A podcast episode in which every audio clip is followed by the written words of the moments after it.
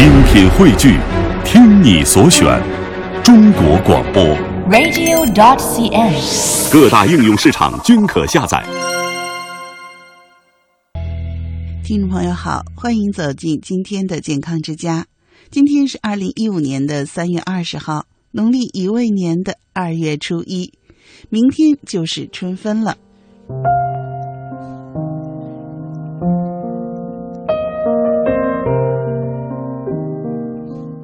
分者，阴阳相伴也，故昼夜均而寒暑平。在春分这一天呢，太阳到达黄金的零度，也就是春分点。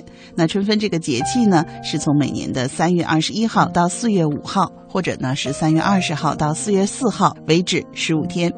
那么在春分这一天啊，也就是三月二十一号这一天呢，是昼夜长短平均的，正当春季九十天的一半儿，所以呢又叫春分。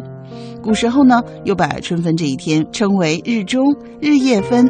仲春之月，春分的意义啊，一个是指一天的时间，白天黑夜平均各为十二个小时；二来呢，在古代呢，我们如果以立春、立夏为春季，春分呢正是春季三个月当中的正中间，也就是平分了春季。春分这一天呢，阳光是直射赤道的，所以呢昼夜几乎相等。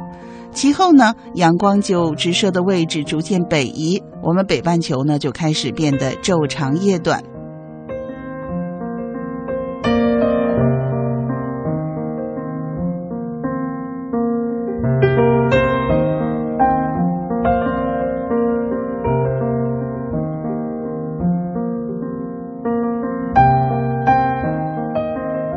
所以春分呢，也是一个非常重要的节气，因为啊，它不仅有天文学上的意义，也就是说我们南北半球的昼夜在平分；而在气候上呢，也有一个非常明显的特征。那我们都看到了，柳树已经发芽，那杨树呢也长出了所谓的毛毛狗杨树花儿，呃，小草呢更是在地里蓬蓬勃勃的冒出了芽儿。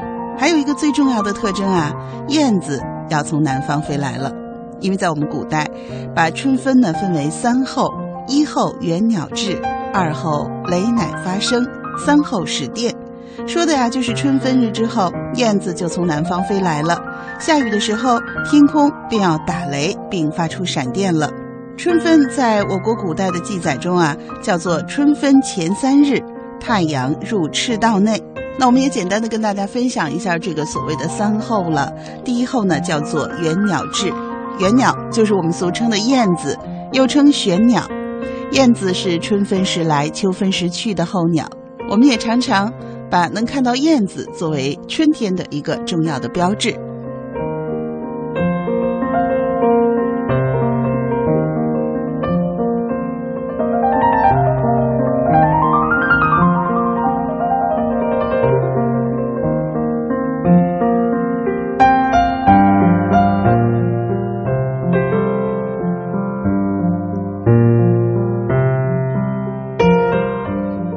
而春分的第二候呢，就是雷乃发声。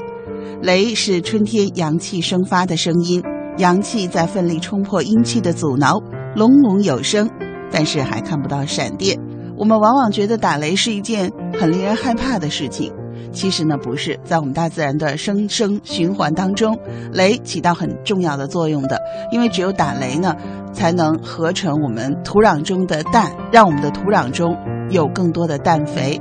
而同时呢，打雷呢也会产生很多的负离子，那我们的空气就会变得更加清新。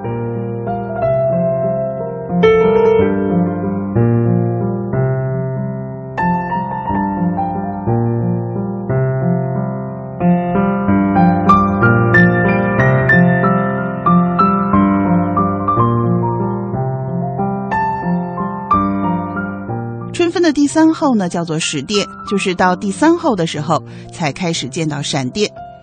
在《黄帝内经·素问·古空论》当中呢，有这样的记载，叫做“调气阴阳，不足则补，有余则泻”。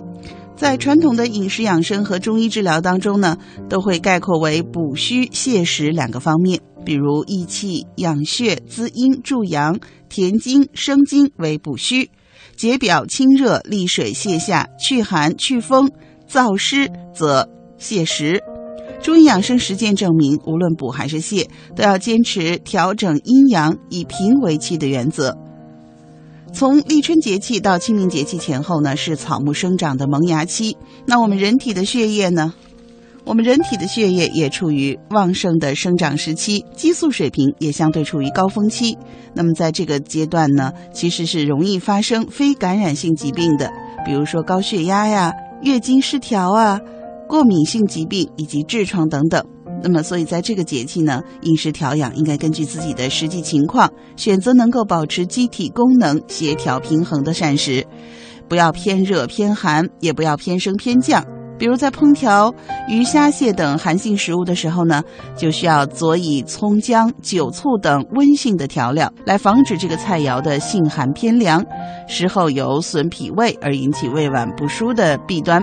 又如呢，我们在吃韭菜、大蒜、木瓜等助阳类的菜肴的时候呢，可以配以蛋类的滋阴之品，以达到阴阳互补的目的。